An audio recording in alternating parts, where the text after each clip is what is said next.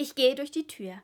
Der Himmel über mir tiefgrau, Regen, schwere Wolken. Verdammt.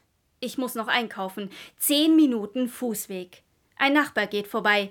Können wir uns noch trauen? frage ich ihn, oder werden wir gleich pitschnass? Er lächelt. Keine Sorge. Er, der Nachbar zeigt wirklich wahr mit dem Finger in den Himmel. Er passt auf uns auf. Na gut. Ich ziehe los und komme genau zwei Straßen weit, bevor es natürlich zu regnen beginnt. Von wegen, er passt auf uns auf, ist mein erster grimmiger Gedanke, und er hält sich, bis ich die Vögel zwitschern höre. Laut und fröhlich singen sie.